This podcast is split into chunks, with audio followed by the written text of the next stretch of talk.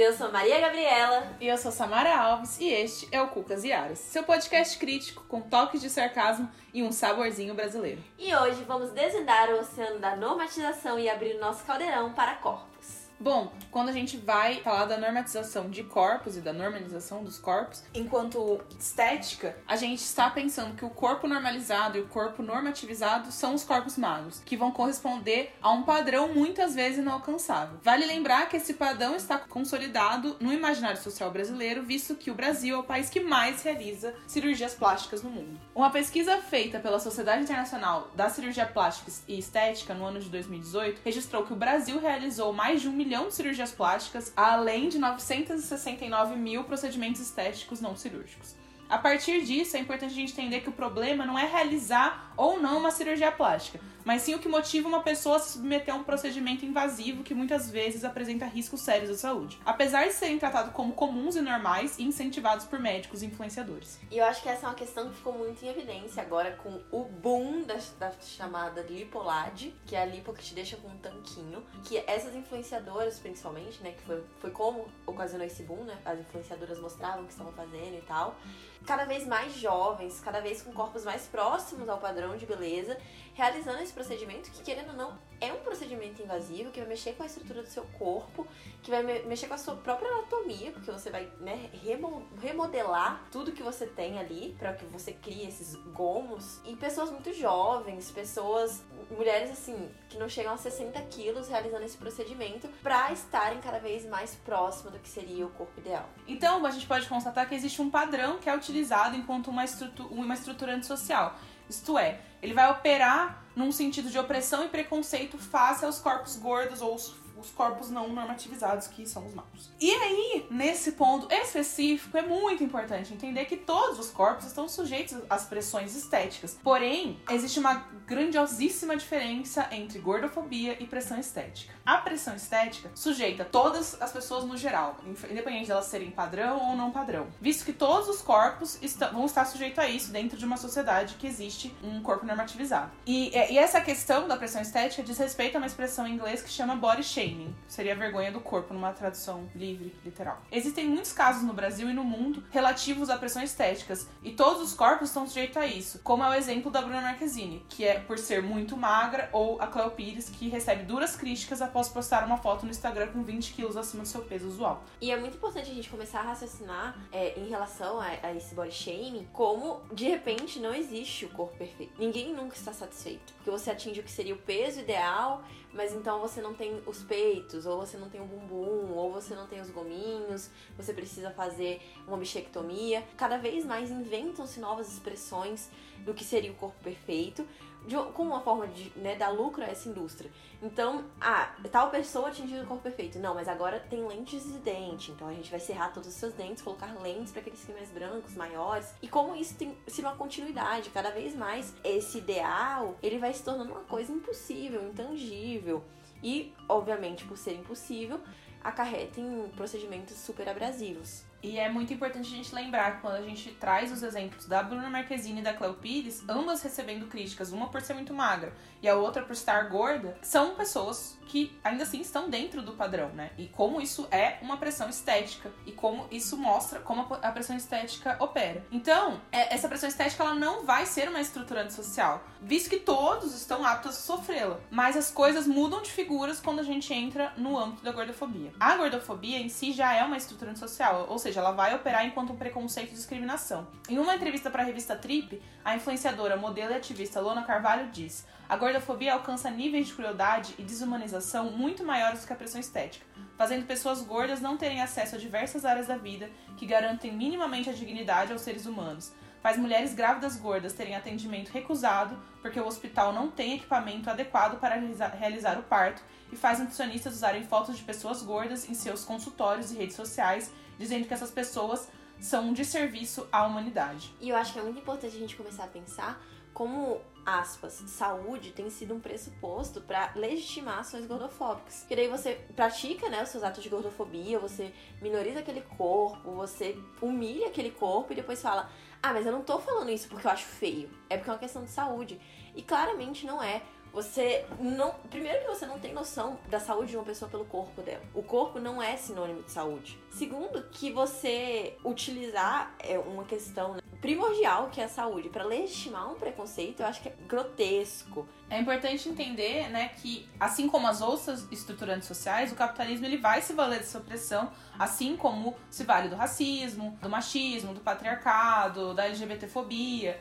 E ele vai utilizar disso para cultivar hábitos e práticas de consumo, visto que existe um apelo gigantesco em todos os âmbitos sociais que incentiva a insatisfação com o corpo e, como a Luana colocou, exclui os corpos da vida em sociedade. Vale ressaltar, assim como comentamos no episódio sobre a interseccionalidade, a normalização dos corpos padrões faz referência ao corpo magro e branco, ou seja, corpos que fogem a esses dois padrões são afrontados e rebaixados, estrutural, institucional e politicamente. A gordofobia está tão intrínseca à nossa sociedade que hoje temos o que é chamado de patologização do corpo gordo, ou seja, quando a obesidade deixa de ser um atributo físico e passa a ser considerada uma doença, principalmente após a instituição do IMC, que é o índice de massa corporal, visto que indica, a partir de números, o quanto o indivíduo se distancia do padrão da normalidade, isto é, ser magro. Nessa lógica, ser gordo é colocado como algo anormal. Então, isso opera como uma norma estética, que serve às diretrizes e desejos de uma sociedade em um determinado momento histórico. Logo, quando um corpo não alcança ou ameaça esse padrão, há uma exclusão, rejeição e discriminação. É possível compreender como isso opera na prática quando um corpo magro é automaticamente entendido como saudável,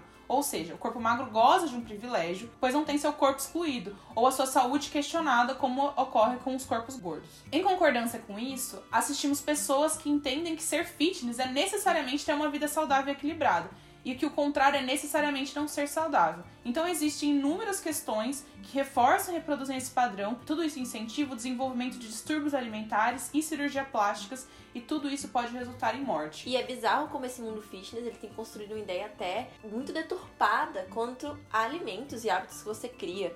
Então você tem alimentos fitness, alimentos não fitness, alimentos não fitness que vêm da própria natureza. Tipo. E para além dessa questão, né, de você categorizar quem é fitness, quem não é fitness e como fitness é ser saudável e como é incentivado você ficar horas na academia, exaustão física e todas essas coisas. Para além disso, quando a gente tá falando de corpos gordos, há uma exclusão real do, do convívio social, visto que o estigma influencia no imaginário social. Quando, por exemplo, existem espaços nos quais não existem assentos para os corpos gordos, ou quando uma empresa deixa de contratar uma pessoa gorda pelo simples fato de ter um corpo gordo. Nesse sentido, o influenciador Caio Revela disse no seu Instagram: A gordofobia tira o meu acesso e me isola. Já que o mundo não foi feito para pessoas do meu tamanho. Eu que lute, né? Mas tem dia que é foda.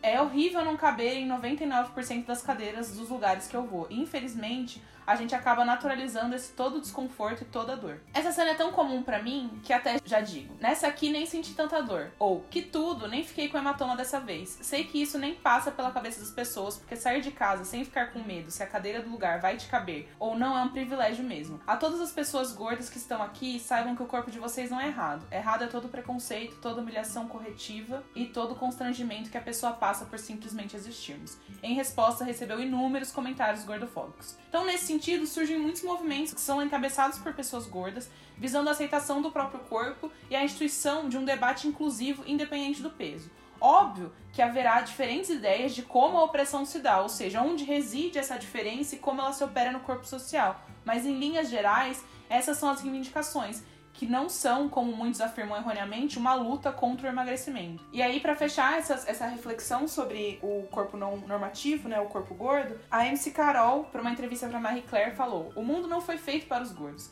Mulher gorda não pode se casar nem ter filhos ou, ou sucesso profissional. Até sapatos precisamos comprar na seção masculina para caberem nos nossos pés. MC Carol, ícone! E aí, falando sobre essa questão de corpos, é impossível que a gente não pense os corpos como objetos sexualizados de controle e como objetos sexualizados nessa sociedade que a gente vive. E aí, historicamente, a gente tem que digredir lá para a Idade Média, quando você tinha uma teoria de que os corpos eles não, não se diferenciavam em sexo. Você tinha corpos menos ou mais envolvidos. Então você olhava corpos para além da sexualidade, olhar corpos mais do que sexualidade. Então você não tinha essa visão do corpo tanto como um objeto de sexo, um objeto sexual. Daí o cristianismo vai passar a herdar toda essa concepção de corpo, mas ela vai arrastar para uma intensa disjunção do corpo com a vida.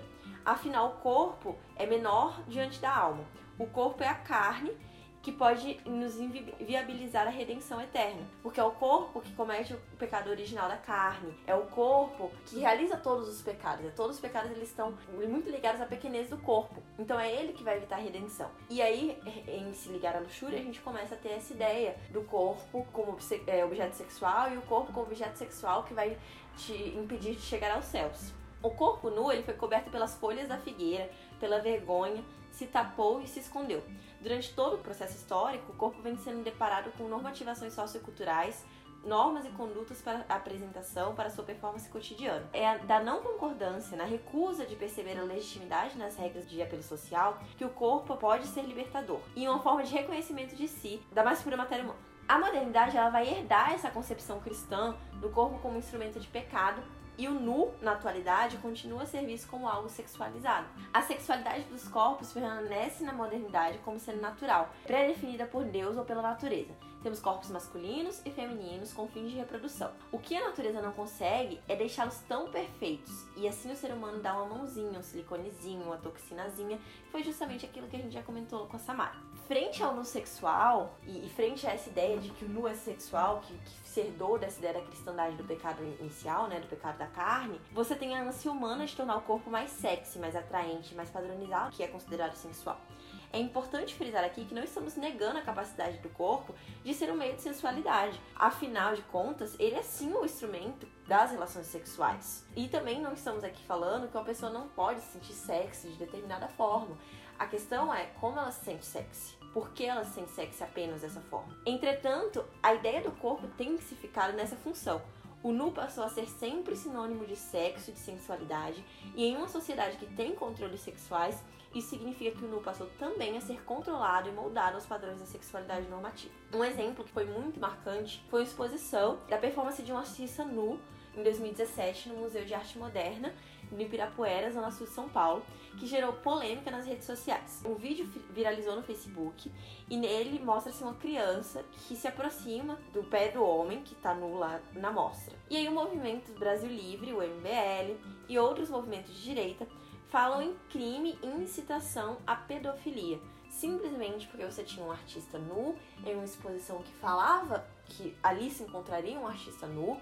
Esse artista em nenhum momento configurou cenas ou fez insinuações sexuais. Ele estava apenas ali nu. E pelo só fato de ele não conter roupas, foi dito que ele estava apelando para o sexo, que era incitação à pedofilia, falaram-se em crime unicamente porque ele não portava roupas. Aí a gente observa como o nu ele tem esse apelo sexual, como as pessoas elas levam sempre o despido para a sensualidade, para outros lados que não simplesmente o fato de ser um corpo que não tem roupas. As roupas não são naturais ao nosso corpo. O nosso natural é não ter roupas. A partir dessa visão inicia-se também a normatização dos comportamentos do corpo. Sempre que se mostra uma determinada porcentagem a mais de pele, que se expõe um pouco mais de corpo, cria-se o um imaginário de que aquela pessoa quer provocar, quer sensualizar. Então, colocar uma determinada roupa, postar uma foto com um pouco mais de carne aparente, pode tarjar uma pessoa e fazê-la perder oportunidades, em especial uma mulher que já tem sobre si a incidência das estruturas de um patriarcado que é, por essência, objetificador e sexualizador, de uma sexualidade impositiva, normativizada e tóxica. Ou seja, a gente vive uma sociedade que tem se importado mais com quantos palmos acima do joelho está a saia de uma mulher do que prevenir estupros. E isso fica muito claro quando a gente vê a, a sentença inicial do caso da Mariana Ferrer, é, dá a entender que seria uma espécie de estupro culposo, estupro sem a intenção de estuprar, que é uma coisa absurda. Os corpos chamados nudes, e até esse é o nome que se dá às fotos sensuais que se manda, representam através de suas imagens a busca do alto prazer nas visualidades estéticas e eróticas, da mesma forma que buscam o prazer no gozo do observador. O prazer do corpo nude vai depender do reconhecimento do outro, daquele que sente desejo, atração, curiosidade ou mesmo inveja pelo corpo exposto. Os corpos nudes eles vão ser avatares possíveis visualidades fetichistas do imaginário. Ou seja, frente a essa imagem de que o corpo nu é sexualizado, até dentro da nossa própria imagem a gente cria essa ideia do corpo nude sexualizado. Então, quando a gente está com um pouco mais de pele à mostra, quando a gente está até mesmo nu, a gente fetichiza o nosso próprio nu e a gente começa a querer a troca. A gente começa a querer do outro que ele entenda esse pelo nu a sexualidade. Então, acaba se tornando um ciclo vicioso é, essa ideia da sexualização dos corpos. Entretanto, a sensualidade do nude deixa de fazer-se como elemento da imagem erótica, que tem recebido esse nome nude nos tempos modernos, que seria o fetiche, o erotismo momentâneo, daquele momento em que você quer flertar, que você quer ter a relação sexual por meio dessa imagem nude, mas ela passa a ser um elemento intrínseco ao nu. A imagem erotizada deixa de ser momentânea e passa a ser constante. A sensualidade é sempre buscada, o nu é sempre sexual, não apenas por uma pressão externa, mas passa a ser interno. E aí a gente entra naquele ciclo que eu tinha falado há pouco tempo atrás, e aí o Foucault vai falar disso na obra História da Sexualidade, onde ele coloca que o corpo erótico, através da astúcia, busca a libertinagem. Uma libertinagem que é ameaçadora ao sistema e que por isso deve ser por ele controlado. Na mesma obra, ele também vai falar da universalidade do controle social pelo sexo, visto que ele é a característica comum entre todos os seres humanos. Ou seja, a sociedade vê o nu como sexual em 100% das ocasiões e vai controlar o nu em 100% das ocasiões. O nosso corpo deixa de ser nosso e passa a ser um objeto social na normatividade. O sexo é um vetor de opressão e o corpo como objeto sexualizado passa a ser visto também como um. Foi o que disse Foucault nessa obra. Quanto a nós, estamos em uma sociedade do sexo, ou melhor, de sexualidade. Os mecanismos do poder se dirigem ao corpo, à vida, ao que faz proliferar, ao que reforça a espécie. Seu vigor, sua capacidade de dominar ou a sua aptidão para ser utilizado. Saúde, progenitura, raça, futuro da espécie, vitalidade do corpo social, o poder de falar da sexualidade para a sexualidade, quanto essa não é a marca ou símbolo, é o objetual. Ou seja, você tem todas essas incidências sobre o corpo, você tem toda essa pressão sobre o corpo, e para mais do que as pressões normais, você tem uma pressão em especial quanto à sexualidade e à sensualidade. E aí a gente tem que pensar no que é uma sensualidade normativa.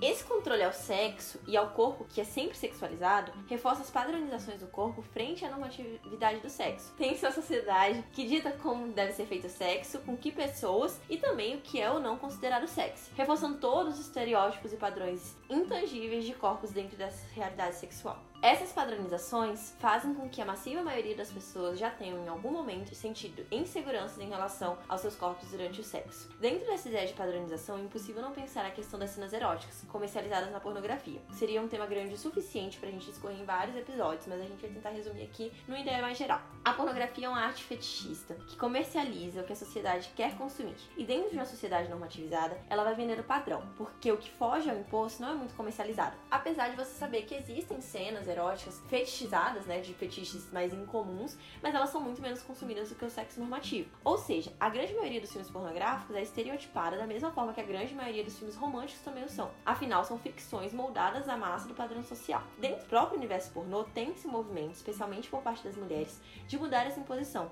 E já existem filmes que trazem essa nova concepção. Em especial, essa tendência quebrada nos serviços de camming, porque trazem uma realidade, e PECs, que mostram a realidade do artista pornô. A grande questão que eu quero trazer aqui é que a padronização do sexo não é uma exclusividade do universo pornô. Em realidade, ele é apenas um reflexo do sexo que é imposto e dos estereótipos de corpos sexuais que existem. Tem-se colocado a culpa exclusiva no universo pornográfico unicamente porque a própria prática do fetiche por imagens não faz parte do sexo normativo, que ainda tem o seu foco na sexualidade reprodutiva. Ou seja, o grande vilão aqui é o controle sexual ao qual todos nós estamos submetidos, desde o momento em que nascemos e pelo qual nossos corpos nus têm sido controlados. E é importante a gente ressaltar também para quem, dentro da, da, lógica e dentro do cenário que a gente vive, das estruturantes, para quem esse conteúdo, né, para quem é direcionado à pornografia, e são sempre para homens. Então, a produção da pornografia, ela vai de acordo com um controle da sexualidade que é pensado para satisfazer um, um desejo masculino e não pensado em como as mulheres é, sentem prazer e o que, que estimula uma mulher a sentir prazer sozinha ou acompanhada.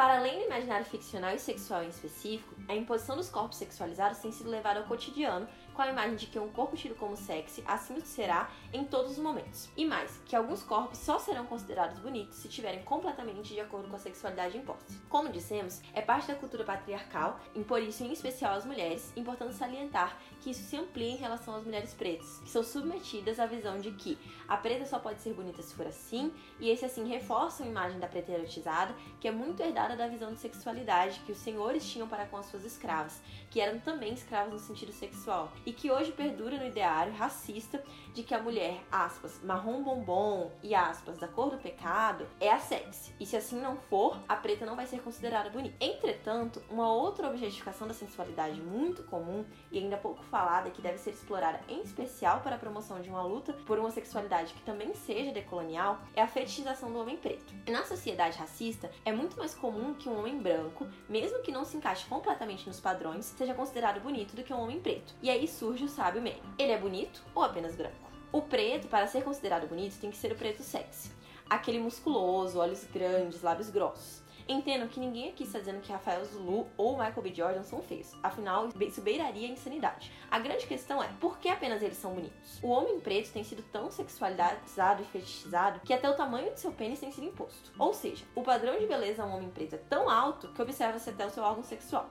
É necessário, por isso, passar a ter uma visão menos erotizada desses homens, que se encaixam no padrão. E claro, que são bonitos e devem ser vistos como tal, mas ninguém é um sex symbol 24 horas por dia. E também passar a observar a beleza do homem preto para além dos padrões de sexy. É muito importante, por isso, entender a sexualidade para além das imposições e também observar os corpos, e em especial o nu, que se tornou um grande símbolo do sexo, para além da esfera sexualizada. O nu é a essência mais natural ao corpo e tem sido subjugado para diversos padrões de beleza e sexualidade ao ponto de se tornarem cada vez mais objetos. E se você quiser saber um pouquinho mais do que a gente falou aqui hoje, as nossas indicações são o livro Mito da Beleza, da Naomi Wolf, que vai falar sobre essa questão da construção de uma normatividade da beleza, Políticas do Sexo, da Gayle Rubin, que vai falar exatamente sobre essa questão da normatização do sexo, do que seria o corpo sexy, do que seria a imagem sexy, o sexo padronizado, etc. E os Instagrams, arroba MarianaBTKOO e LXC Carvalho. Então, durmam com essa,